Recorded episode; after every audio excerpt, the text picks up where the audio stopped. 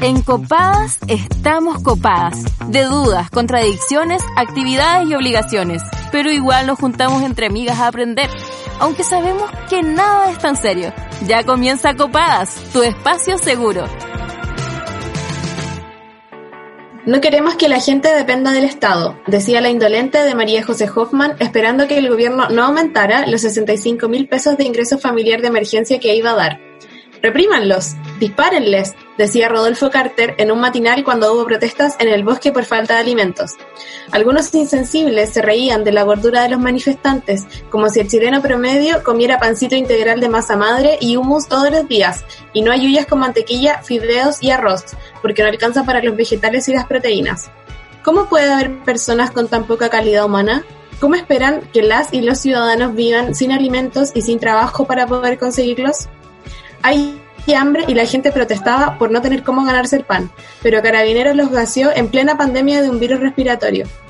Hay hambre y la organización territorial salió del paso con ollas comunes, pero vimos con angustia imágenes de los pacos botándoles la comida. ¿Acaso este gobierno nos quiere muertos, sin importar si es de hambre o de coronavirus? ¿Cómo pueden gasear a personas que tienen hambre? Me da ira la indolencia de las autoridades llamando a quedarse en la casa y no protestar en circunstancias que, si no hubiera sido por las protestas, no habrían sido capaces de mover la raja para entregar comida. No entiendo cómo son tan desgraciados. Personalmente, no puedo dormir tranquila pensando que hay padres y madres acongojados en sus hogares por no tener que darle a sus hijos mañana el desayuno. Me duele la precariedad, me duele la pobreza, me duele el hambre y me asquea la crueldad de este gobierno. Así comenzamos un nuevo capítulo de Copadas Encerrada. Eh, yo soy Toña González y estoy con mis amigas conectadas vía Zoom, Lila Osorio, Camila Monsalva, la voz del editorial, y Camila Mañé. ¿Cómo están, amigas? Hola.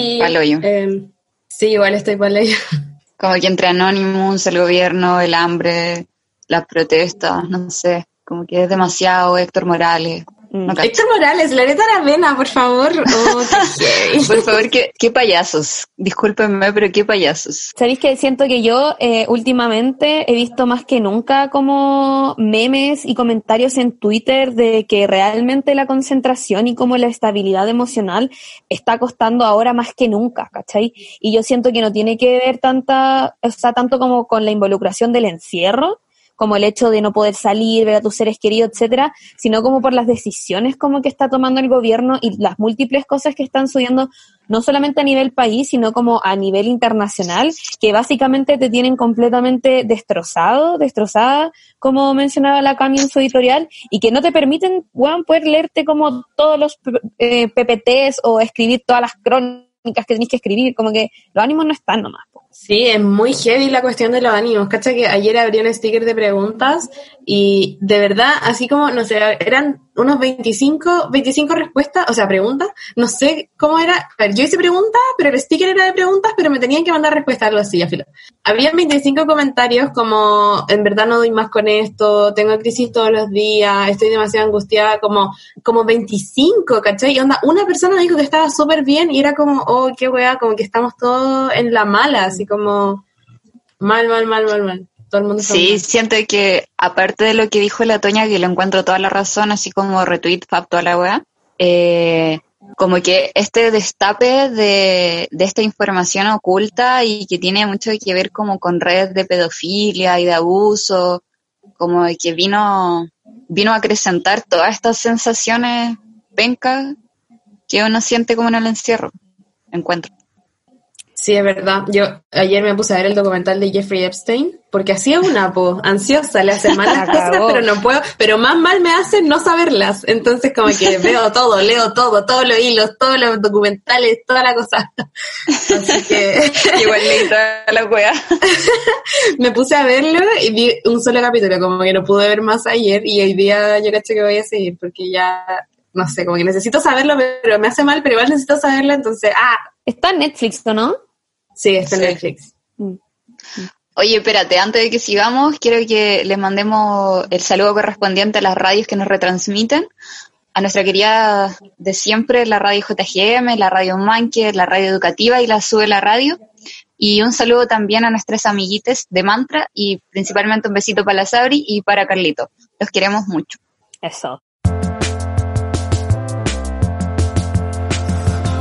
Bueno, el tema de hoy es básicamente la cagadita que hay en Chile y Alimentos para Chile eh, anunció el domingo 17 de mayo el presidente, nuestro querido presidente Sebastián Piñera, que busca distribuir 2,5 millones de canastas familiares a personas de escasos recursos que se han visto imposibilitadas de trabajar debido al confinamiento obligatorio. Bueno, la cosa es que eh, Piñera dijo primero que las canastas estarían dirigidas al 70% de las familias del país, que según indicaron son estos 2,5 millones de familias que mencioné anteriormente. Después, el ministro del Desarrollo Social dijo que irían al 70% del 40% más vulnerable. Después, sí, ¿cómo se pronuncia el apellido? ¿Sichel? Sichel. Sichel. No, es con J, Sigel. Ah, ¿en serio? Ah, Ya, Sí. nadie dice eso. Ya, filo. Pero bueno, después... lo sé porque mi pololo se llama Mijael y no Michael. Ah, No, Michael. Ya bueno, Sí, después Sigel aclaró en Twitter que era al 70% promedio de las familias de la región metropolitana que están en cuarentena. Entonces, ¿qué mierda estamos, qué hay que creer? ¿De qué estamos hablando? Bueno, a mí lo que me llama la atención de todo eso es que cambian como los porcentajes y las locaciones y todo, pero como que nunca ha cambiado el 2,5 de familia, el 2,5 millones de familias. Canastas, sí. Eh, Es muy heavy, como que han cambiado todos los porcentajes, pero al final el número es el mismo. Sí. Sí. claro. ¿Qué? Ya, es verdad, como que cuando, cuando veo comunicaciones tan malas como la del gobierno o como la de cualquier cosa, yo digo como, en verdad hoy como periodista voy a tener pega en el futuro. Como que en verdad las comunicaciones de todos lados valen hoyo, como que en verdad nadie puede hacerlo peor, así que yo creo que sí o sí me van a contratar en alguna parte. Y los porcentajes, sí, es todo muy... La información siempre está mutando. Pero el- yo leí el 30 de mayo en la cooperativa salió que el beneficio considera el 80% de las familias más vulnerables y clase media, eh, que la me- en la región metropolitana corresponden a 1.671.472 hogares, según el registro social de hogares. Y dentro de las comunas eh, más eh, beneficiadas van a ser Puente Alto, Maipú, La Florida, San Bernardo y Pudahuel. Y hasta ese momento, vale decir el 30 de mayo, se habían repartido alrededor de 157 mil cajas en el territorio nacional, de las que se desprenden más de 122 mil entregas a la región metropolitana y cerca de 35 mil en el resto de las regiones, weón. Siempre en las regiones, llevándose lo peor de todo, weón. Me da tanta pena, weón. Yo te tengo el, último dato, que se, Eso, se amiga. confirmó que ya se entregaron 277 mil hasta, es- hasta hoy día, ¿cachai? Bueno, Eh, de esas canastas y que en regiones, Guana, solo 50 mil han sido a regiones. ¿Y qué regiones? Arica, Tarapacá, Antofagasta, Valparaíso, Biobío y Los Lagos. Solo seis regiones, nada más aparte de la metropolitana. Ayer, hoy día, al almuerzo, no me acuerdo, eh, había, estaba el alcalde de Talca eh, reclamando porque le habían llegado muy poca y se estaban demorando mucho y no sé qué, y le- decían como ya, pero es que en Talca no hay cuarentena, no sé qué. Como ya, no hay cuarentena como en Puente Alto, que se lleva muchas canastas, pero igual el comercio está cerrado, ¿cachai? Como Sí. que igual la gente está sin pega, igual los empresarios se acabronaron y como que echaron a mucha gente, le suspendieron el contrato, no les van a pagar. Entonces, igual la gente necesita la comida. Y lo otro que yo pensaba es que el gobierno como que insiste, insiste, insiste en dar canastas, en, en dar cajas de comida. Y es como, Juan, ¿cuál es el sentido de mandar una caja de comida a una región que está a la puta de la metropolitana? Como, no lo comprendo. Y además de eso, como que, no sé, weón, hay papas, hay manzanas, hay huevos, la weá se van a llegar, ¿cachai? Como que evidentemente es una burocracia terrible tener que entregar tantas tantas cajas en tantas partes. ¿Por qué no mejor le mandaron a hacer la plata a los alcaldes, que ellos lo gestionaran, o a la misma gente, más rápido? Sí. Claro, sí, te iba a decir lo mismo, yo creo lo mismo, como por qué no le depositaron plata como a las municipalidades para que ellos se, hicieron, se hicieran cargo, como onda, claramente hay, hay locaciones que son demasiado extremas, donde no se puede llegar tan fácilmente, más encima están entregando 18 mil, estaban entregando hasta hace unos días 18 mil canastas diarias, entonces si es que así hay el cálculo, en verdad iban a terminar en octubre de entregarlas, por- porque eran 2.5 millones de canastas que tenían que ser entregadas. Después dijeron que tenían que acelerar la cosa y que iban a, a entregar 60 mil canastas diarias. No sé en verdad cómo van a hacer ese salto. Y después querían llegar a 80 mil canastas diarias. Pero igual son canastas que supuestamente te duran dos semanas, ¿cachai? Como que, ¿qué va a pasar en estos cinco meses? Como, no, no entiendo cómo van a distribuir las fuerzas y van a hacer que eh, las familias no sea como, no, no, reciban una ayuda de una sola vez. Claro. Ese, ese es el problema. Eh, hoy día salió que tienen como una fecha límite establecida el gobierno, el 21 de junio, para entregar las dos millones y medio de cajas. Pero al final, como todo lo que decías tú, eh, es una caja que te va a durar con cueva dos semanas, en volar tres semanas si la así, así como si la estiráis demasiado, pero ¿qué hacís después? Entonces, como que hay muchos, eh, muchas personas, tanto como de la, del mundo de la oposición y fuera del mundo de la política, como denunciando que esto es un aprovechamiento político nomás, pues, ¿cachai? Mm. Y eso también se ha visto a través de la espectacularización que han hecho de esta entrega de caja. Onda, ir a entregarle 30 personas una caja a una, a, a una familia, weón, y las cámaras, los flashes, la intención mediática, lo encuentro en verdad súper indigno. Es una burla, en verdad, y ni siquiera, obviamente no hay distanciamiento social entre esas 30 personas que van a entregar la caja. no, pues bueno, no. Oigan, ¿quieren saber qué es lo que tiene la caja? Porque la Monsi comentaba esto de que las cosas se vencen. Y mira, yo, yo les voy a contar qué es lo que tiene la, la caja de alimentos solidarios. Tiene dos kilos de harina de hornear, tiene dos kilos de azúcar, tres unidades de fideo, tres unidades de tallarines, dos kilos de arroz, una caja de té, dos latas de atún, una botella de aceite vegetal, seis unidades de salsa de tomate, un kilo de poroto, de lenteja y garbanzo, 900 gramos de leche en polvo, dos latas de jurel, un envase de sal fina yodada, una caja de puré de papas, eh, una bolsa de mermelada, un litro de jabón líquido y un litro o kilo de detergente. Eso tiene la, la cajita. Sé que acá hay una vecina que está trabajando como con las bolsas que entregan de la JUNAEP, porque a los alumnos, viste que no les dan, no les van a dar en los colegios porque están llenos de clase, entonces entregan como cosas de la JUNAEP. Y esas bolsas tenían huevos, papas y manzanas y no podían entregarlos, como que estaba haciendo demasiada la burocracia, se iban a añejar las cosas, entonces también se estaba volviendo todo muy complicado ahí. Mm, mm, sí. Sí, igual también esto de eh, pasarle, como delegar responsabilidad en los municipios, yo creo que también está relacionado con que haya frutas y verduras en esas cajas, como que todas las cosas que mm. dijo la Toña, onda, ya igual bacán comer lentejas, pero las lentejas sin cebolla no son lentejas, pues bueno, como que, sí, ¿cómo van a cocinar todos esos alimentos? Como que no podéis sobrevivir sin los nutrientes y las vitaminas de la, como no podéis sobrevivir onda dignamente sin frutas y verduras. Entonces, como que en verdad, ¿por qué les encanta hacer todas las cosas a media y mal?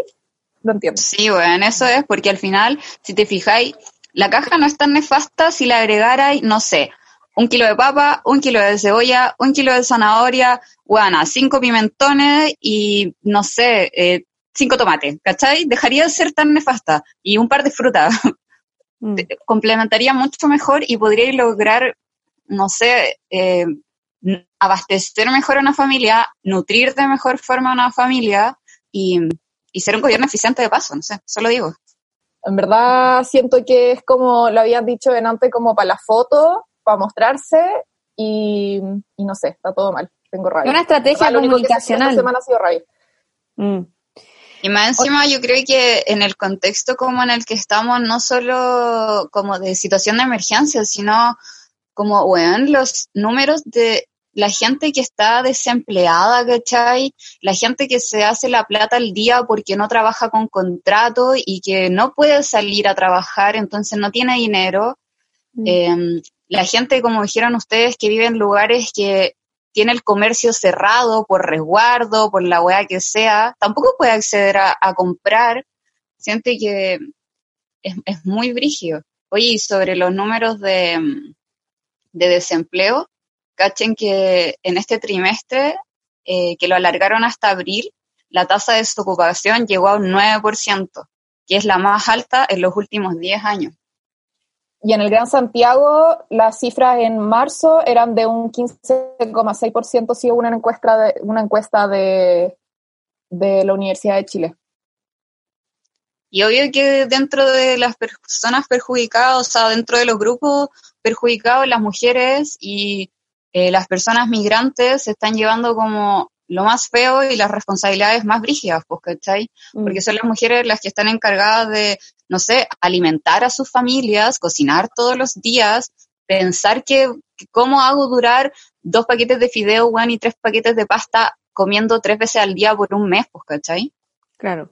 Sí, oye, y quiero pasar el dato eh, de que si están tan indignados como nosotros, indignadas como nosotras y tienen la posibilidad de ayudar, en el sitio de Copadas, copadas.cl, publicamos con la RO una lista con distintas campañas eh, donde están recopilando eh, comida, donaciones, tanto para, perdón, valga la redundancia, comida y también productos de higiene menstrual para que vayan a, ver esa publicación y quienes puedan aportar lo hagan.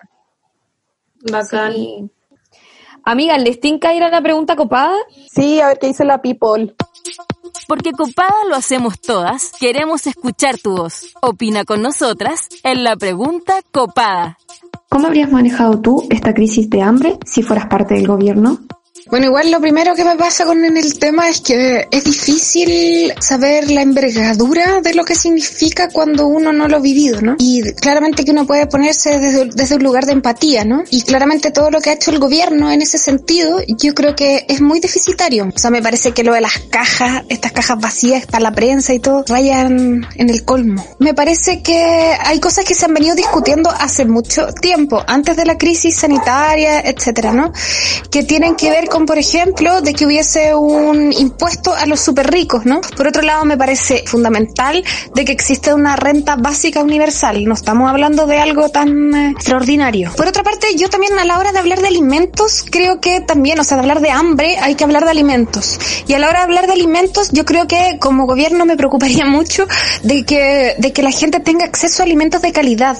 Entonces, eso es tener acceso a verduras y eh, alimentos del mar, alimentos sanos.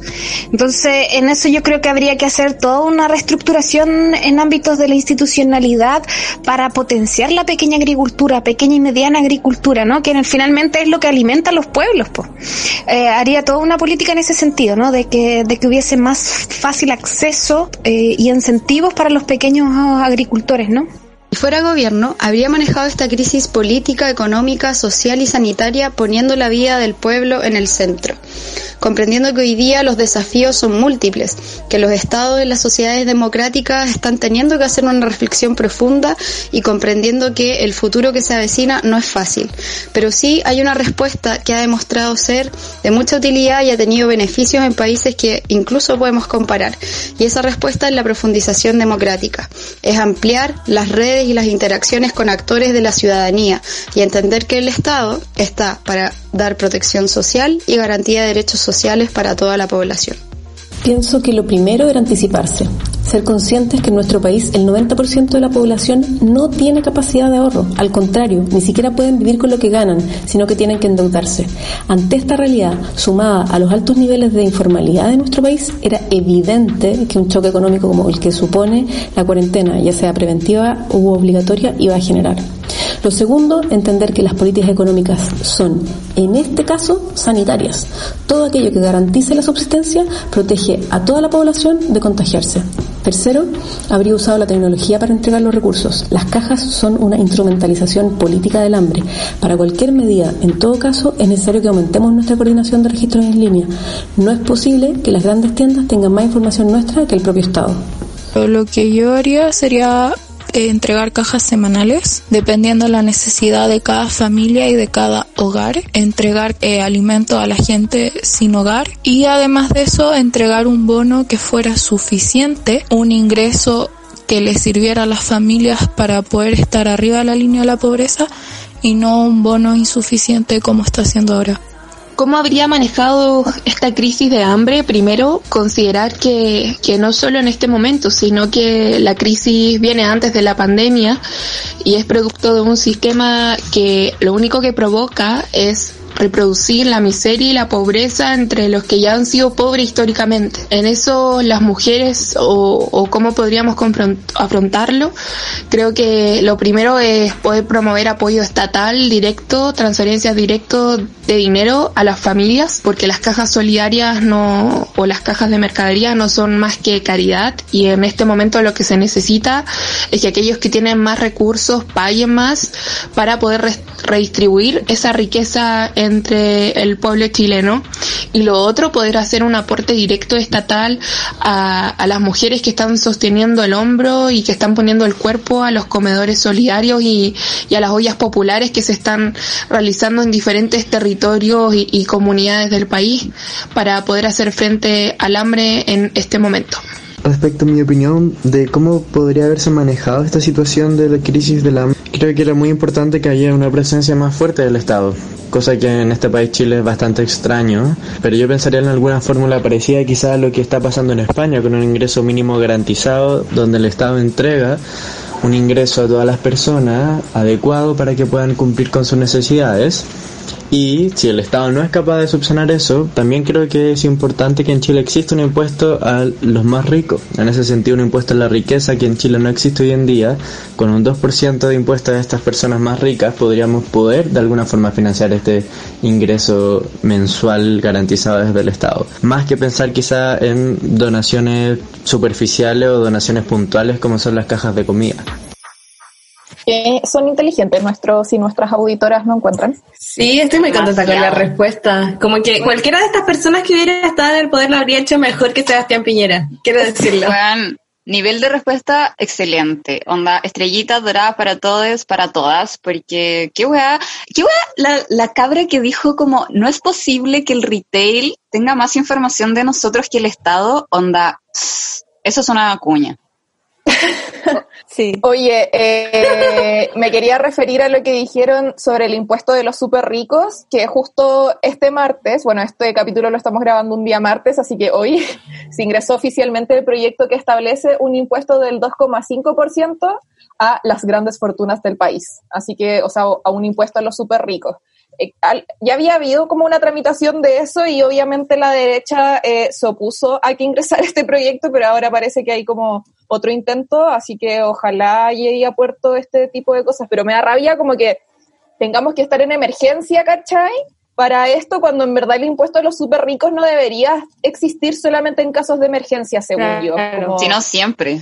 Sí. Sí, quiero decir que ayer Joe Jackson viene hablando del impuesto a los super ricos hace caleta de tiempo. Siempre hablamos mal de los diputados y de las cosas que hacen, pero quiero también rescatar que él lo viene diciendo hace caleta. Sí, es que se ponen un poco hielo a veces, puede ser problema. Sí. Bueno, oye, rescatar igual que ahí una auditora hablaba de cómo las mujeres están poniendo el cuerpo en los comedores a través de la autogestión. Y yo quiero que hablemos un ratito de la campaña Solo el pueblo ayuda al pueblo, que son como esta generación espontánea de ollas comunes y de pasadita recordar que alguna- algunas de estas ollas nacieron en el contexto del estallido social y que y que haciendo estos como cabildos, estos encuentros vecinales, la gente mantuvo sus redes y pudo apoyarse ahora en esta situación de emergencia. Y Sí, que ha sido muy bacán y muy importante el trabajo de las mujeres ahí mismo, po. como cocineras, como organizadoras, siempre poniendo ahí todo. Sí, encuentro en verdad muy bacán, como dijiste tú, eh, que Chile haya tenido la oportunidad de organizarse territorialmente justo antes de la cuestión del coronavirus. Como que Mm. me, me da lata pensar en quizá otros lugares en que no se ha dado como, eh, no, se, no se pudo dar la organización territorial que existió desde octubre acá en Chile. Entonces, y- Claro. y, porque sobre todo estando confinado es difícil generar redes, pues. Mm. Pero, Sí, po. Pero bueno, estas redes ya estaban creadas desde el año pasado, por suerte. Oye, yo tengo una les pregunta. tengo, les tengo un datito igual, que algunas municipalidades están aportando con vales de gas para mantener el funcionamiento de las cocinas y las ollas comunes. Y Ah, bacán. encuentro que es destacable igual. Sí, destacable, destacable. Comunidades mapuche, ponte tú, regalaron 10.000 kilos de fruta y verduras para las ollas comunes de Temuco. Igual había un grupo de pescadores que también donó dos toneladas de marisco y de productos del mar. Y, y weón, el gobierno se caga con estas cajas culiadas, ¿cachai? Sí, es heavy. Y oye, cacha, que quería hablar de algo que yo estoy demasiado de acuerdo con que a la gente se le dé la plata, pues, para que la gente sepa cuáles son sus necesidades y que ellos compren de acuerdo a sus propias necesidades. Pero cacha que el otro día estaba hablando con mi abuela y me decía, pucha, yo igual no sé si eso sea tan bueno porque hay mucha gente que, no sé, como que muchos hombres jefes de Mm. hogar que son alcohólicos. O sea, decía, si, le- si les llega la plata, eh, se la van a gastar en, en alcoholizarse y como que lo dijo, igual no iban a tener plata para comer, ¿cachai? Y es como heavy porque es una realidad, ¿cachai? Que hay muchos hombres alcohólicos en este país y como que yo no lo había considerado y fue como, oh sí, pero igual sigo creyendo que a la gente se le tiene que dar la plata. Mm. Ahí yo brigio eso porque ponte tú, mi viejo no es alcohólico, pero si le pasáis la plata a mi viejo, igual te va a comprar pura mierda, ¿cachai? Eso. Onda, sí o sí la plata le tiene que llegar a las mamitas, a las mujeres. Mm. Sí. Hoy, yo quiero decir algo que, como que no quiero caer como en, en un comentario facho, pero como que me pasa que, lo mismo que pasó a la Monsi, pues como la conversación que estaba teniendo con su abuela, que siento que eh, las decisiones y las situaciones son muy complejas, ¿cachai? Porque si queréis tomar como la decisión A, A tiene mil aristas, y B tiene mil aristas, y C mil aristas. Entonces, obvio que no estoy como en la como, el gobierno está yendo lo mejor que puede. No, ¿cachai? Pero como que es literal que es una situación muy compleja donde tú te ponías a analizarla como que cada vez aparecen nuevas aristas como nuevas problemáticas y que por eso también nos tienen como nos tienen, pues, ¿cachai? Como lo que mencionábamos en el, antes del capítulo, antes que se, eh, eh, como que uniera a la Cami, que el hecho de que literal la gente está como en un colapso eh, mental, ¿cachai? De, de estabilidad y todo, porque yo siento que de por sí el sistema lo está también, pues, weón, como que nada está full definido y como que nada tiene una respuesta full correcta y como lo que debería hacerse, ¿cachai? Sí, oye, yo a eso quiero agregarle que ¿Se imaginan si tuviéramos una cultura eh, de plantar nuestros alimentos, weón? Como no habría necesidad de estas cajas como de forma tan urgente. De cachai, las plazas en, los barrios periféricos, en las comunas más pobres, no fueran peladeros y fueran huertos comunales o, no sé, weón, la gente pudiera tirar tres papas a la tierra y pa, podéis comer papas todos los días, sería otra, otra historia también. Sí, es brígido porque al comienzo de la cuarentena yo dije como, en verdad los hippies van a ser los únicos que van a sobrevivir. Sí, es verdad. Como filo, la lila es la única que va a sobrevivir. Eh, vamos al diccionario. Yo creo que este es el vamos paso al perfecto. diccionario. Vamos al diccionario. Para hablar del hippismo. ¿Quedas colgada con las conversaciones porque no entiendes algunos términos? ¿Fracasaste buscando en Google? Tranquila, aclara tus dudas con el diccionario de copadas. Hoy en nuestro diccionario copado definiremos soberanía alimentaria. La soberanía alimentaria es el derecho de cada pueblo a decidir su propio sistema alimentario y productivo, a través de la creación de sus propias políticas agrarias y alimentarias, defendiendo el alimento como un derecho humano fundamental. En simple, la soberanía alimentaria es la libertad de decidir qué producir y plantar y para quiénes.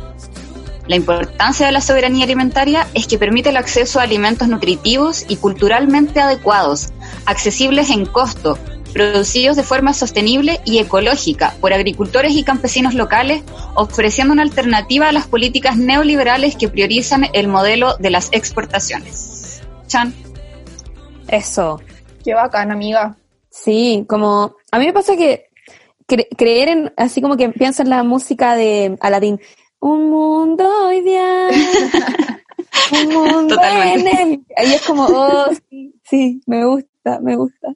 Sí, Sí, pero pues como cacha que- que... como que si apoyáramos como la soberanía alimentaria o como que si fuéramos en una línea un poco más ecológica, eh, no estaríamos como peligrando el patrimonio genético, cultural y medioambiental del planeta y tampoco nuestra salud, porque ponte tú como en este fin de lograr, no sé, que las frutas y verduras sean perfectas para que puedan exportarse, eh, se modifican genéticamente las semillas o, o se cae en el uso de, de muchos eh, productos químicos, ¿cachai? Y al final estamos comiendo puras weá, como que ni Claro. siquiera nos estamos nutriendo bien por comer fruta y verdura.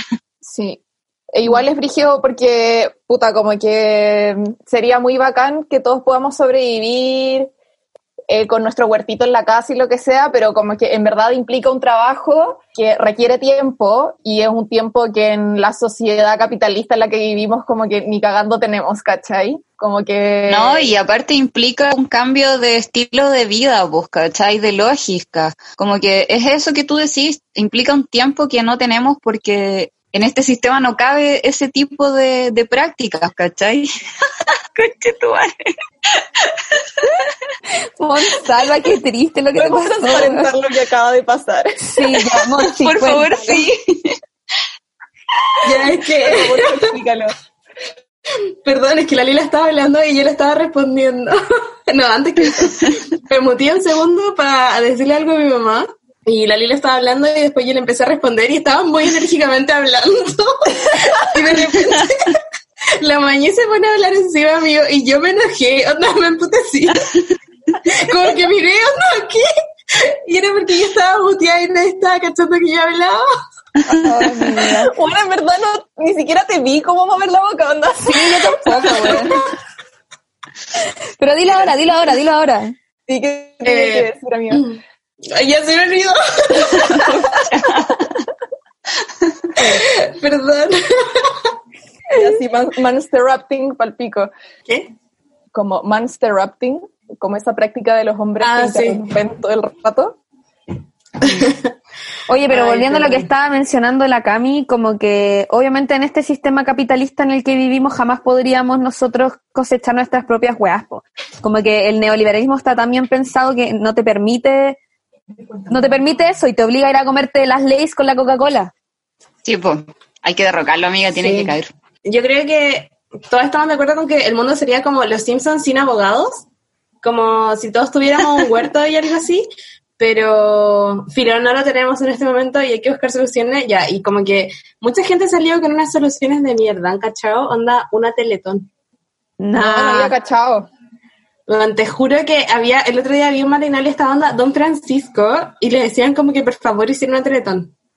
Bueno, en verdad tenemos que cortarla con la cultura de la caridad. Onda, Sí. basta. Aparte de ser sumamente católica, una práctica sumamente católica, como que no, no, eh, es un parche al final, como que, weón, el Sí, es un sistema parche. está mal y, y tampoco quiero irme como, no quiero escalar como al patriarcado y al capitalismo, como que ya todos sabemos lo que, ese es el problema, ¿cachai? Pero si es que bueno, los pacos no se gastarán 15 millones de pesos en aros de perla o no sé cuántos millones de pesos en armas, ¿cachai? Como que podrían, podríamos paliar esta crisis de una mejor manera, como, bueno, estoy hablando de un, po- un escalón un poquito más cercano que es como a dónde mierda están dirigidos nuestros impuestos, ¿cachai? Que al final estamos pagando con cada cosa que nosotras compramos en el kiosco y nos dan boleta. Entonces, no sé, me da rabia. Me da rabia la situación, me da rabia como que haya gente administrando plata que es de todos, porque hay gente también como que tuitea eh, como, ay, las cajas de Sebastián Piñera están llegando a las familias y están muy felices, y es como, bueno, esas cajas no son de Sebastián Piñera, esas cajas están siendo financiadas con la plata de todas las personas que pagamos impuestos. He dicho. Es verdad, Sí, y es además- ah. Dale, dale. Eh, solo iba a decir que mm, eh, la hueá de la, de la caridad no es solamente como una solución parche, sino que es también al final un círculo vicioso y se vuelve una causa de un problema. po. Eh, que estamos como todo el rato ahí esperando, eh, no sé, que llegue la caja, que llegue el bono y es insuficiente y es una mierda y tenemos que ir a trabajar 10.500 horas, entonces no podemos como nunca ser... eh, autónomos, ¿cachai? O tener como una independencia real. Sí, es verdad. Yo volviendo al tema de los impuestos que decía la mañana me da demasiada rabia porque es como, ya, todos los chilenos pagan sus impuestos como al comprar cosas, los emprendedores, se les va demasiada plata como haciendo todas las cosas legales, ¿cachai? Y, y es como, ¿por qué vivimos tan como la mierda si tenemos una, el IVA, uno de los IVA más caros del mundo? ¿Y quién no está pagando, cachai? Esa es la pregunta. Si todos pagamos, ¿por qué vivimos tan mal? Como, ¿dónde está la plata? ¿Quién no está pagando lo que tiene que pagar en impuestos? Y son básicamente la gente que es millonaria y que no quiere pagar por absolutamente nada. Mm. Sí, y también está la otra pregunta de a dónde se está yendo la plata, pues, ¿cachai? Porque aunque sea como poca y no esté todo el dinero de los súper ricos, hay impuestos y, weón, ¿dónde está? ¿Dónde están, pues, cachai? Ni cagando puede ser como la dos millones y medio de caja todo lo que existe en el fisco de este país. Sí, y de hecho, y más allá del hambre y de las cajas y de todo eso, como me acuerdo del capítulo en que entrevistamos a Isquia Siches, la presidenta del colegio médico, en que ella nos decía que nosotros gastamos más o menos el 4,8% del PIB, del PIB, del Producto Interno Bruto, eh, en salud, mientras que el estándar en otros países es casi el 6%, ¿cachai? Y los países de la OCDE, como club de países desarrollados que nosotros conformamos, no sé por qué, bordean el 8,9% de puro recurso público. Entonces, como, weón, existe una crisis de salud acá y es una crisis que también, eh, como también alguien había dicho, había respondido en la pregunta copada, como que no es una weá de ahora, no es una weá de que ahora empezaron a hacer las cosas mal, sino que es como una serie de políticas públicas que no se han, bien- no se han implementado bien a lo largo de los años. ¿cachai? Es sistemático. Así que las invito a escuchar esa entrevista a Queen Iskia Siches de la temporada pasada. Eso, eso. Oye, ¿vamos con la entrevista ya? Sí. Vamos con la entrevista. El día de hoy tenemos como entrevistada a Carla Flores. Ella es fundadora del Movimiento Ciudadano Disco Sopa Chile en el 2014 y cofundadora de Retroalimenta. Actualmente, Ajá. desde su posición de emprendedora y activista, está dedicada in- íntegramente al fomento de la economía circular y la ecogastronomía a través de Voló Food. ¿Cómo estás, Carla? Muy bien, ¿y ustedes cómo están? Bien. Bien. Feliz de tenerte Bien, el día de gracias. hoy. Muchas gracias. Carla, eh, para empezar esta entrevista, ¿qué es Fundación Retroalimenta y a qué se dedican? Fundación Retroalimenta nace, nace básicamente porque, como mencionaba recién Antonia, nosotros partimos del 2014 con Disco Sopa y Disco Sopa es un movimiento ciudadano, por lo tanto no tiene personalidad jurídica, es un movimiento libre que cualquier persona puede llevar a cabo en cualquier lugar del mundo. Y teníamos muchas complicaciones a la hora de querer llevar a cabo actividades, eventos, porque a la hora de solicitar un espacio público, recursos también, eh, lo teníamos que hacer como personas naturales. Por lo tanto, Retroalimenta nace de la necesidad de formalizar este movimiento que es Discosopa. Y como Discosopa es un movimiento libre, obviamente no podíamos tomar el nombre y adjudicarlo, así que le pusimos Retroalimenta. Pero básicamente el objetivo de la fundación, así tal cual como el de Discosopa, es luchar contra el desperdicio de alimentos y visibilizar la problemática como una problemática medioambiental. Eso es muy a Wow. grandes rasgos lo que es retroalimenta. La diferencia con Disco Sopa es que nosotros abordamos más allá de, más allá de esto. También tratamos de vincularnos con el medio, con agricultores, ver el punto de vista más educativo. Trabajamos eh, con empresas, asesorando, haciendo charlas. Empezamos a desarrollar la, la problemática más allá de, de mostrar las cifras y el evento en sí que es Disco Sopa, que Disco Sopa es como una protesta pacífica, festiva, en el cual nosotros decimos, oye, esto está pasando en el mundo, este es el problema, pero hay una solución. Eso es en- en- como un gran resumen Disco Sopa, es un evento específico. Mm. Ay, qué bacán. Yo no cachaba que era tan mundial. Pensé que era como Disco Sopa Es Chile. No sé. mundial. No, es bien mundial. Nosotros lo trajimos en 2014, pero nació en Alemania en 2012 y está, si no me equivoco, como en 130 países. En América Latina también, en México, Perú, Argentina, eh, Colombia también. Pero dentro de la región, eh, nosotros somos los que tenemos más actividad y hemos, como les decía, desarrollado más allá de la actividad en sí. Nos hemos metido por otros lados también, hablando sobre el tema de leyes y todo lo demás. Oye, Carla, ¿y cuánta comida desperdiciamos las familias en Chile? Uf, el dato específico de las familias en Chile en este momento no, lo- no lo recuerdo, pero a nivel mundial eh, nosotros desperdiciamos una tercera parte de todo lo que se produce solo para consumo humano, porque también hay, hay consumo animal. Y esto es como 1.3 millones de toneladas de alimentos que se desperdician mundialmente.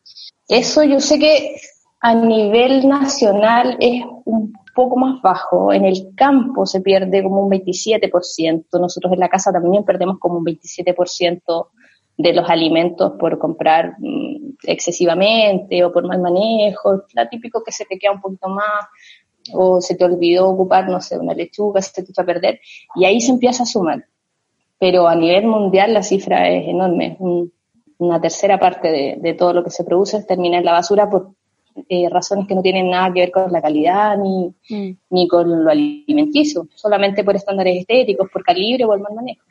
Yo me acuerdo que el año pasado, para un ramo de la U, tuve que ir a hacer como una nota y fui a ver una clase de cocina del INACAP. Y me acuerdo que hay una de las cosas que mencionaba la profe de la clase de, cocina del INACAP era que tenía como esta contradicción de toda la comida que se botaba dentro de las clases, como esa era como su gran contradicción al ser docente ahí. Porque toda esa comida ellos no se la pueden llevar para afuera, porque si alguien cocinara algo y alguien lo prueba y le pasa algo y denuncia al, al, al, INACAP, como que el INACAP jamás va a permitir eso, entonces todo lo que se cocina ahí se cocina se puede comer ahí, pero no se sale la comida del establecimiento. Entonces ahí la Cote nos contaba que es mucha, mucha, mucha, mucha, mucha la comida que se pierde.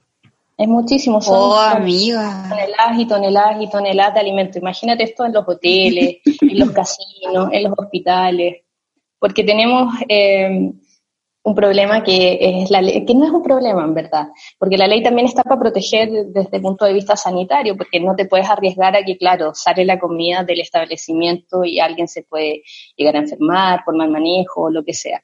Entonces, desde ese lado, claro, se entiende, pero por otra parte también hay otros criterios que tú puedes flexibilizar o mejorar en, en, cuanto a la ley de donaciones y permitir que alimentos que están sellados y cerca de la fecha de vencimiento puedan ser entregados y puedan ser donados. En el caso de los alimentos que ya están elaborados, que no sé, estuvieron abiertos, expuestos, cambios de temperatura, que pierden la cadena de frío, es mucho más complejo, pero sí es, es bien brutal la cantidad de comida que se pierde. Y en todo, nosotros, o sea, todos perdemos comida en la casa que tire la primera piedra el que está libre. Todos hemos dejado, aunque sea un poquitito en el plato, y cuando tú empiezas a sumarlo, eh, claro, las cifras son bien, bien impactantes.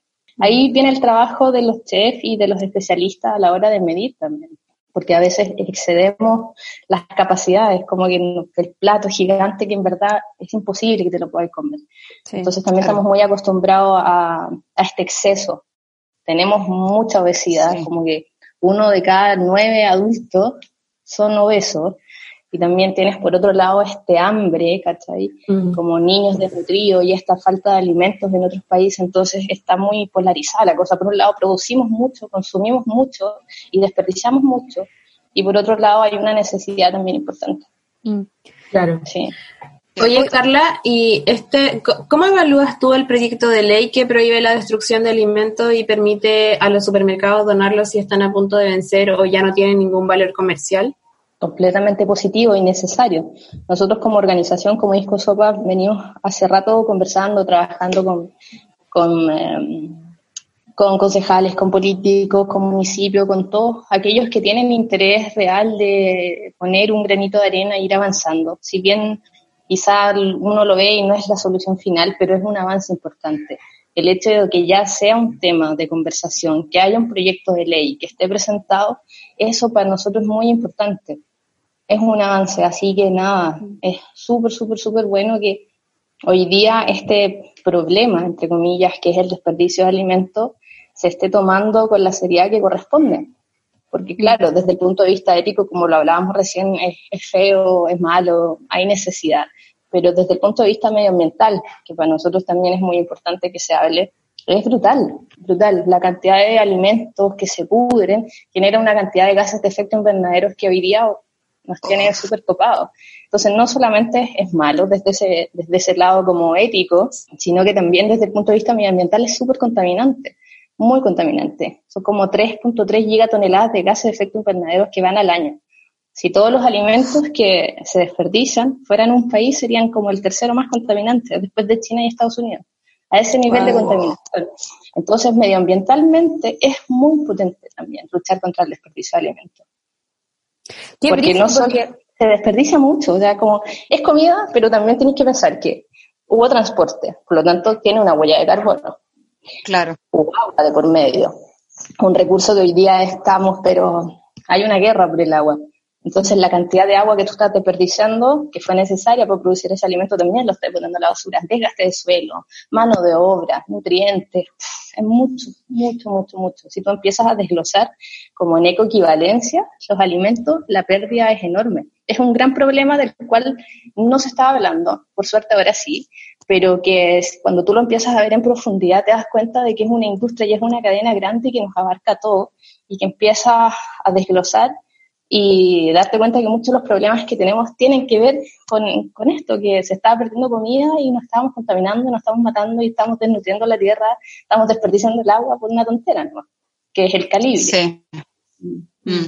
Oye, Carla, eh, yo siento que todas y todos a veces hemos caído como en esta pregunta o en este momento de tener la incógnita de qué hacer con este alimento que está vencido, votarlo o no votarlo. Y yo te quería preguntar si es, peligroso consumir alimentos que están a punto de vencer o vencidos, o si estos alimentos tienen como un tiempito de bonus, así como vence el junio, pero te lo podéis comer. Es un tema delicado, ¿no? No te, no te, voy a decir sí, cómanselo, porque también más allá, de la, más allá de la fecha tiene que ver también con el origen del alimento. Si un alimento de origen animal y que perdió la cadena de frío, puede estar dentro de la fecha de consumo, pero eh, ya es peligroso por los agentes patógenos que se empiezan a liberar al no tener como el, resguardo necesario en su proceso. Pero sí, si en, si en efecto se cumplieron todos estos requerimientos y el, alimento está dentro de su fecha, no sé, pues venció hoy día, ayer, anteayer. Creo, creo, si mal no entiendo, por todo lo que dicen, eh, pruebas así tangentes eh, no te podría decir, sí, mira, en este link dice que, eh, o la universidad dice que sí, eh, pero sí, todos los alimentos tienen este bonus. Además que también está en el criterio. Si tú, no sé, ves una caja de té que está vencida, el té no vence. Claro. Y es arroz, no vence. Por ley en Chile la mayoría de las cosas, casi todo tiene fecha de vencimiento, incluso los pañales desechables, que hasta hace no mucho tampoco se podían donar, solamente por el tema de la fecha de vencimiento. Entonces va en el criterio de cada uno y apelar al instinto animal que hemos dejado de lado, que está como en el olfato. Si tú abres un alimento que tiene mal olor, no te lo comas. Si tienes algún tipo de duda, no te lo comas. Pero, como te digo, si está cerca de la fecha y tú ves que tiene un buen color, tiene buen aroma y está no muy lejano a su fecha de vencimiento, no debería ser el problema. Mm. Y bueno, ahí hacemos un llamado siempre, siempre apelando al consumo vegetal. Consumo animal ya es más complicado. Cuando son alimentos cárnicos de ese tipo, ya yo pasaría completamente. Mm. Lo que yo quería decir es que, como mencionamos en unos capítulos atrás, eh, en nuestro crossover con las casi SOA, eh, si están viendo que su fruta, su verdura, su alimento están cercanos a la fecha de vencimiento o se están poniendo ya, se empiezan a descomponer, eh, hagan comida con eso, hagan cosas con, la comida y guárdenlos, congélenlo, ah, claro, porque programen sus comidas para no perder. Es que claro, en, el tema de los vegetales, yo cuando tú me dijiste vencimiento me imaginé un alimento empacado en sí. Claro. Pero claro, si no está como en... Porque ahí en, los vegetales se nota ah, inmediatamente el, tema discriminatorio de, de lo estético. Si ya no tiene esta imagen perfecta que te pone la industria, claro, nosotros pensamos que está mal. Y básicamente, y por lo general, los alimentos no es que se echen a perder, la mayoría se deshidratan, se secan, se arrugan un poquito, pero eso no implica que los nutrientes que tiene este alimento no se puedan consumir o que haya perdido algún tipo de, beneficio. Claro, quizás no está en el punto óptimo, pero igual, por ejemplo, en el caso de una manzana que está un poco deshidratada, tú puedes rescatar el azúcar de esa manzana, esa dulzura, y lo puedes rayar, aplicar para, no sé, qué, qué muffin. Hacer un juguito. juguitos, claro. Y antes de que pase eso, ojalá tratar de porcionarlo, guardarlo y ordenarte también en las compras para que no nos pase. Que, eso es importante. De repente uno va a compra y empieza a encontrar ofertas, cosas baratas y vas consumiendo, consumiendo y llegáis a la casa y en verdad te comís con suerte la mitad. Claro. Sí. Mm. Oye, Carla, y en el escenario actual, si hipotéticamente no se pudiera realizar más importaciones de alimentos, eh, ¿tiene Chile la capacidad para autoabastecerse? Eh, sí, sí. Chile tiene la capacidad para autoabastecerse de alimentos de buena calidad.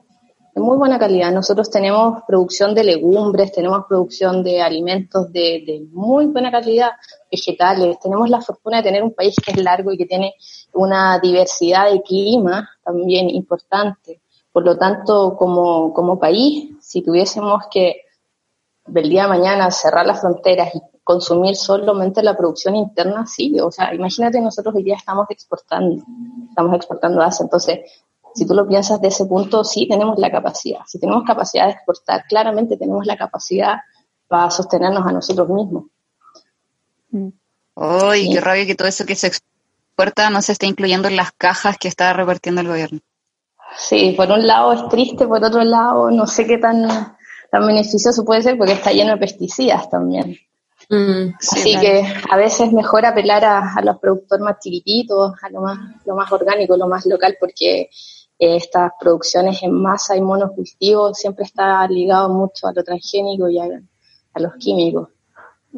Pero sí es una lástima. Entiendo que la Municipalidad de Santiago está recibiendo donaciones de la región de O'Higgins de manzanas, pero ah, sería, no, no sé si, si hay otras municipalidades que estén recibiendo o estén gestionando donaciones de ese tipo. La mayoría Mm. no, la mayoría se está yendo No. solamente tallarines, arroz y cosas así. Sí. Oye, Carla, y precisamente sobre la caja familiar que ha entregado el gobierno, ¿tú crees que son buenos los alimentos de esta caja? O sea, ¿son los necesarios para entregar todos los nutrientes o, o no? No, no. O sea, voy a ser bien crítica y en verdad no. Tenemos muchos mucho más alimentos eh, a disposición como país. Eh, tenemos quinoa, que tiene un aporte proteínico importante. Tenemos un montón de legumbres, tenemos diversidad de frutas, de verduras. Eh, no, no, creo que caer en el facilismo del tallarín y el arroz, eh, salir del paso, pero no, no creo que haya una, un estudio detrás desde el punto de vista nutricional en el cual eh, hayan abordado el tema y haya una intención real de nutrir. Sí, están saliendo un poco del paso y claro, están supliendo esta necesidad, este grito de auxilio de la gente, pero con lo que han hecho siempre, que es como la salida fácil. Y muchas, mucho de, de las enfermedades, de lo que hablábamos recién, de la obesidad, malnutrición, la falta de concentración de los niños en el colegio tiene que ver con eso, con, con lo vacíos que son estos alimentos, con la falta de nutrientes que tienen. Entonces, es una buena, era una buena oportunidad para haberlo hecho bien, pero una vez más, nada, pues. Ay, qué raro. Sí, ¿Para qué hacerlo bien si se puede hacer como la mierda? ¿Para qué? Chile. ¿Para qué? Chile voy. Oye, si Chile fuera una película, ese sería como la bajada del título. Eso. Oye, Carla, me quedó la duda con algo que mencionaste anteriormente, que sobre las diferencias entre Fundación Retroalimenta y Disco Sopa, y tú Ajá. mencionabas que ustedes trabajan más con el medio, ¿vale? Es decir, con agricultores, desarrollan la problemática más allá de las cifras y Ajá. básicamente ven qué es lo que se necesita, cuál es el problema y de ahí establecen una solución. Entonces, me gustaría saber si tú nos puedes como desarrollar un poco esa idea, como cuál es la problemática que encuentran, cuáles son las necesidades, cuáles son las soluciones, Claro. porque siento que es lo mismo igual que está sucediendo ahora. Pues. Claro, si tú, lo que, lo que te decía recién, claro, tenemos este problema que es como la punta del iceberg, que tú dices, oh, se está perdiendo eh, un tercio de los alimentos, ya, se está perdiendo un tercio de los alimentos, pero ¿por qué se está perdiendo? Y empezaba ya a desglosar la cadena para atrás, ¿qué está pasando? Y el qué está pasando es importante y aborda todo, todo, o sea, desde el que tú te pones una cucharada de algo en la boca, eso generó un movimiento a nivel de industria súper importante para atrás. Y mencionando eh, justamente el tema del feminismo, también el trabajo agrícola es un trabajo que está súper invisibilizado. Y las mujeres del campo también están como súper pasadas a llevar. Eh, si las mujeres agrícolas tuviesen las mismas oportunidades que los hombres agrícolas, se disminuiría el hambre como en 150 millones de personas, así, al año, al tiro. Si las mujeres tuvieran las mismas oportunidades que los hombres en el campo, aumentaría su producción, aumentarían como sus posibilidades y eso ayudaría a abordar también el hambre en el mundo. Es muy fuerte, es muy potente y claro, eh, nosotros como fundación y como Disco Sopa empezamos a, a, darnos cuenta de que esto, claro, estaba pasando, pero que era una cadena bien grande. Y empezamos a trabajar con una agrícola, principalmente que se llama Agrícola Aníbal Donoso, que es de aquí de la región metropolitana, está en Rinconada, Maipú, una agrícola familiar de 40 hectáreas, un campo que se ha ido pasando de generación en generación y que trabaja libre de agrotóxicos. Por lo tanto, también el trabajo de ellos es bien bonito, es bien importante y es muy rescatable. Es importante que también nosotros como que pongamos énfasis en eso, protejamos esas buenas prácticas. Trabajan con corredores biológicos, ellos miden su campo, nos donan los excedentes, eh, vamos con empresas, con organizaciones, les mostramos lo que pasa in, situ, les mostramos y les decimos, mira, todo esto que está acá, que tú ves, un campo hermoso, lindo, lleno de alimentos, todo eso se pierde porque no califica por estándares estéticos, y siendo un campo pequeño. Y es muy impactante entonces llevar a la gente allá hacer como el trabajo educativo para universidades, para empresas o quienes quieran ir a participar. Para nosotros es muy importante porque entre más personas sepan, más personas pueden tomar como las riendas de la situación y empezar a aportar desde la solución. Es importante que involucremos a la industria, es importante que se involucre el mundo empresarial, porque ellos también tienen la capacidad de tomar decisiones. El Estado para nosotros es muy importante. Estuvimos en la mesa de trabajo, se generó un manual eh, contra la pérdida y el desperdicio de alimentos en cooperación con, con el gobierno de la época, que si no me mal no recuerdo fue el de Bachelet. Al final el del gobierno de Bachelet estuvimos en la mesa de trabajo, fue bien interesante ese tema. Seguimos también en el comité, obviamente por el momento está todo ahí stand-by, pero para nosotros es muy importante trabajar con todos los actores y, como te decía, rescatar el trabajo agrícola, darle la importancia que tiene hoy día. Si no fuera por el esfuerzo que la gente hace en el campo contra las plagas, contra el clima, contra la sequía, contra el frío, eh, nosotros no podríamos alimentarnos aquí en la ciudad. Entonces es muy importante que se sepa, es muy importante que la gente reconozca este esfuerzo, que valore los alimentos, que deje de ver, una manzana como una manzana, sino que darse cuenta de que hay trabajo, tiempo, hay nutrientes, hay agua. Entonces empezar a valorar los alimentos como, como lo que son. Y el esfuerzo también, darse cuenta de que cada vez que tú tomas la decisión de tomar un alimento versus otro, o preferir como un tipo de producción versus otra, estás avalando, estás como inyectándole también dinero a una industria, a un estilo de, de hacer las cosas. Así mm. que eso, ese principalmente es el objetivo de nosotros, luchar mm. como por visibilizar eh, las buenas prácticas, proteger, proteger los recursos alimenticios y sus buenas, sus buenas prácticas. Qué bacán. Oye, Carla, ¿tú tendrás alguna información sobre el banco de alimentos del, del Ovalledor? Es que tengo entendido que la iniciativa del proyecto de ley fue inspirada en, en el mercado del Ovalledor porque ahí donan los alimentos que estéticamente no, no sirven. El Ovalledor es lo máximo, yo amo el Ovalledor. Antes de que conteste, espera, eh, quiero recordar que estamos hablando con Carla Flores. Eh, ella es una de las fundadoras del Movimiento Ciudadano Disco Sopa en Chile y cofundadora de Retroalimenta. Y actualmente de su posición de emprendedora y activista está dedicada íntegramente al fomento de la economía circular y la ecogastronomía a través de Bolo Food. Y ahora sí, disculpa. sí, claro. Eh, si nos eh, podrías contar un poco cómo funciona eso del lavador para hacernos una idea de cómo podría funcionar en los supermercados si es que esa ley llega a aprobarse o algo así. Mm. Claro, lo Valledor ha hecho un trabajo súper bonito y yo creo que es un, claro ejemplo de que sí se pueden hacer las cosas bien. Eh, ellos tienen una administración bien chora. Eh, se acercaron a nosotros hace un tiempo atrás para preguntarnos como disco sopa qué, se nos podía ocurrir o qué, cómo los podíamos ayudar a orientar. Eh, y dentro de estas conversaciones empezamos a trabajar en conjunto y se dieron cuenta de que, claro, que los alimentos que se estaban desperdiciando en ese, en ese tiempo, obviamente eran un recurso muy valioso para organizaciones, para comedores, eh, y se pusieron las pilas al tiro. Ellos se organizaron, hacen medición, se están coordinando porque el valledor es gigante, entonces como hay estos estacionamientos grandes, de repente dicen, llaman por radio y dicen, mira, este camión tiene, no sé, un bin, que los bins, si no me equivoco, son de 300 kilos hay un bin de manzanas que está aquí en el patio tanto, tanto. Mandan una máquina, lo recoge, registran y lo meten a una cámara de frío, lo guardan y van levantando registros sobre todo lo que están recuperando.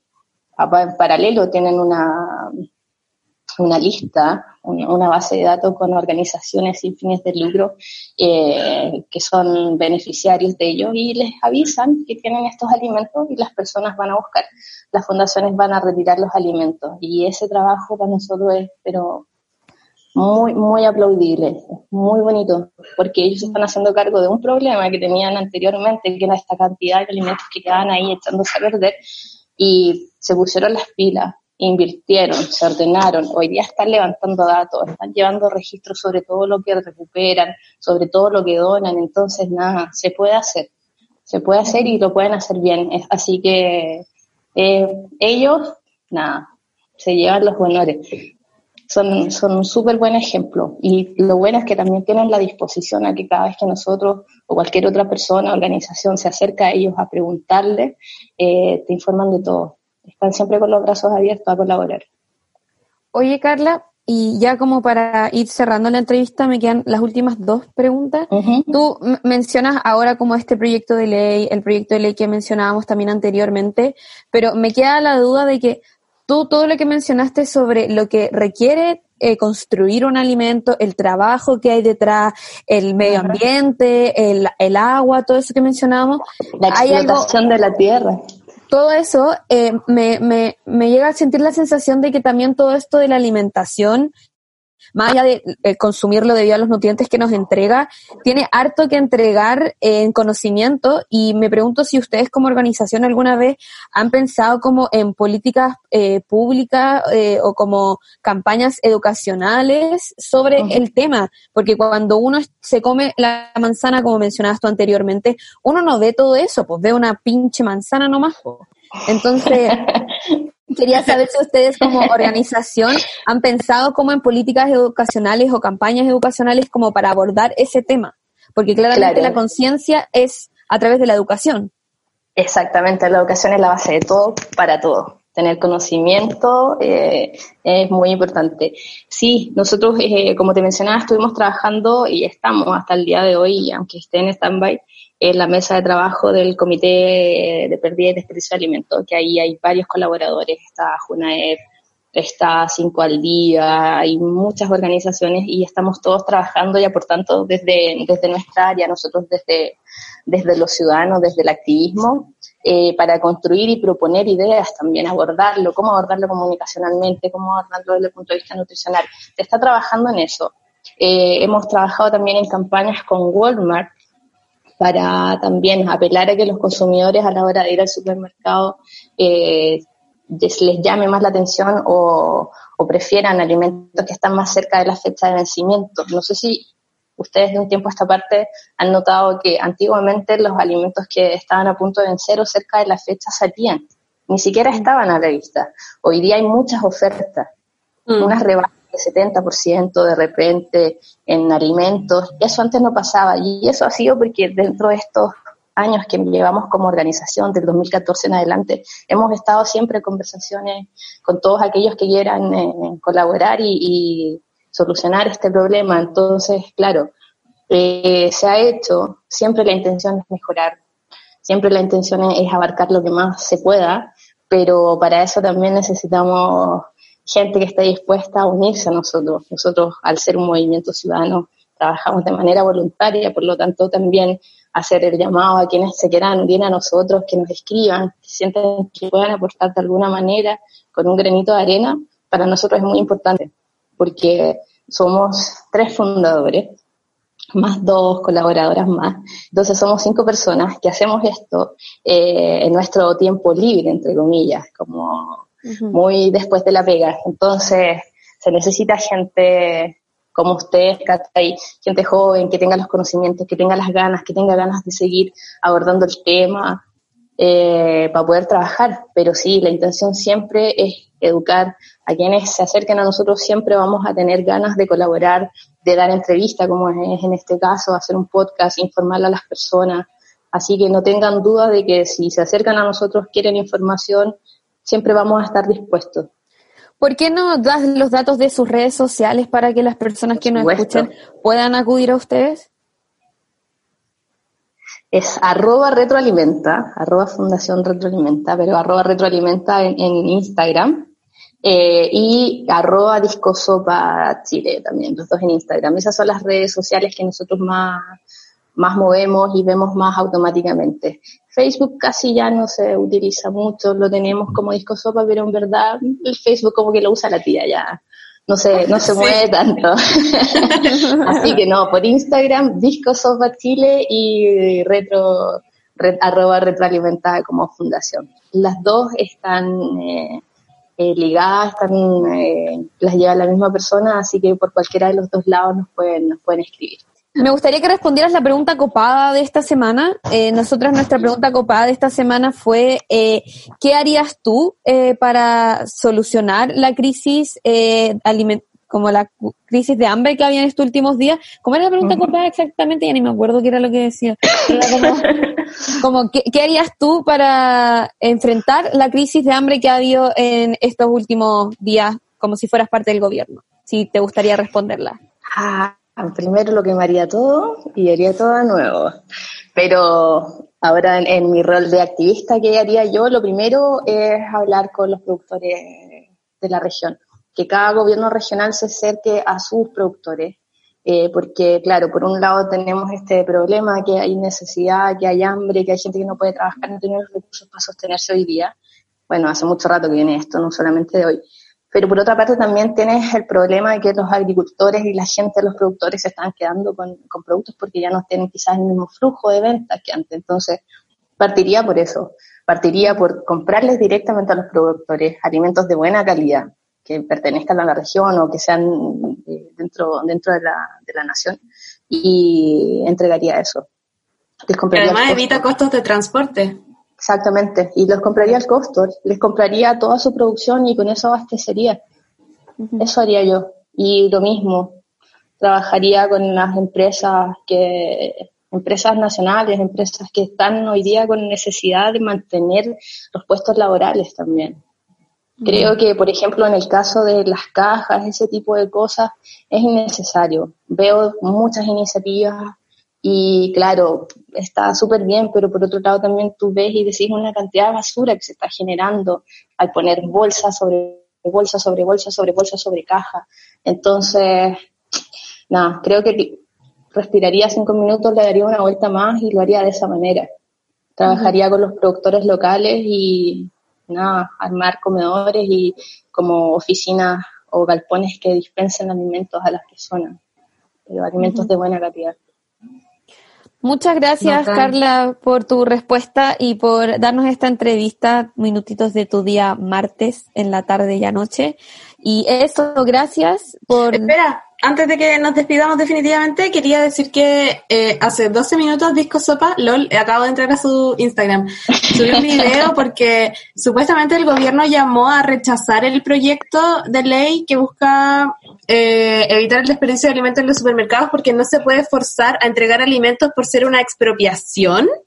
Pero son alimentos que se van a botar a la basura. ¿De qué están hablando? Ya. Así que, nada, hay que... ¿Mm? Hay que poner ojo. Hay que poner ojo y estar presionando en redes sociales y todo lo que podamos hacer para que aprueben este proyecto porque es muy necesario y ya se, ya están como con cosas raras. Sí. Además hay beneficios tributarios. Porque por ley, por la ley de donaciones, claro, tienes, tienes estos beneficios tributarios al, al entregar alimentos. Pero cuando tú eliminas, cuando la industria elimina estos alimentos, también tiene beneficios tributarios. Entonces, entre donar y votar, a una empresa grande que solamente ve números y costo, eh, claramente optan por votarlo, ¿cachai? O sea, si ya la, el Estado te recompensa tributariamente por votar estos alimentos, por deshacerte de ellos, ¿cuál va a ser el incentivo? Nada, nada, ¿qué querés que te diga? Qué, qué brígido, como quizás en vez de abrir la conversación a mejorar el proyecto de ley, de partida parten llamando a rechazar. Claro. Pero nada, nada, pues para eso estamos. Esperable igual. Sí. Bueno, ahora sí, gracias Carla por eh, darnos esta entrevista. Eh, ¿Qué dice? No, no sé qué decir cuando uno se despide. Ah, no. Gracias por acompañarnos. Corta tú. No, corta tú. Gracias por Obvio. acompañar. Sí, sí, como corta tú, Carla. Ah, ya. No, pero gracias por tu tiempo, por informarnos harto, también por darnos las redes sociales de, Ujú. de las organizaciones en las que estás. Y nada, cuídate mucho. Muchas gracias a toda la gente que nos escucha. Y no, Gracias. no lo estamos No, viendo gracias, porque nadie se ve. gracias, gracias, gracias a usted. Yo también tengo unas palabras para despedirme. Es muy importante el trabajo que ustedes están haciendo. Eh, darle un enfoque de género es, es fundamental hoy día. Si bien no tuvimos mucho tiempo para conversarlo, eh, la cara de la pobreza y la cara del hambre hoy día tiene cara de mujer. Más del 50% de la pobreza en Chile es, es mujeres y de las que mantienen hogares en, en hacinamiento somos mujeres. Así que nada, sigan adelante, gracias por la invitación, cuando quieran, estamos súper dispuestos a seguir conversando, abordando todos los temas que se les ocurran. Eso, chiquilla. Bacán, muchas gracias. Éxito, que tengan muy Muchas buena gracias. semana. Gracias, Carla, tú igual. Chao, chao. Chao. Chau. Así termina un nuevo capítulo de Copadas, tu espacio seguro. Acompáñanos todas las semanas para reflexionar, conversar y tirar la talla entre amigas.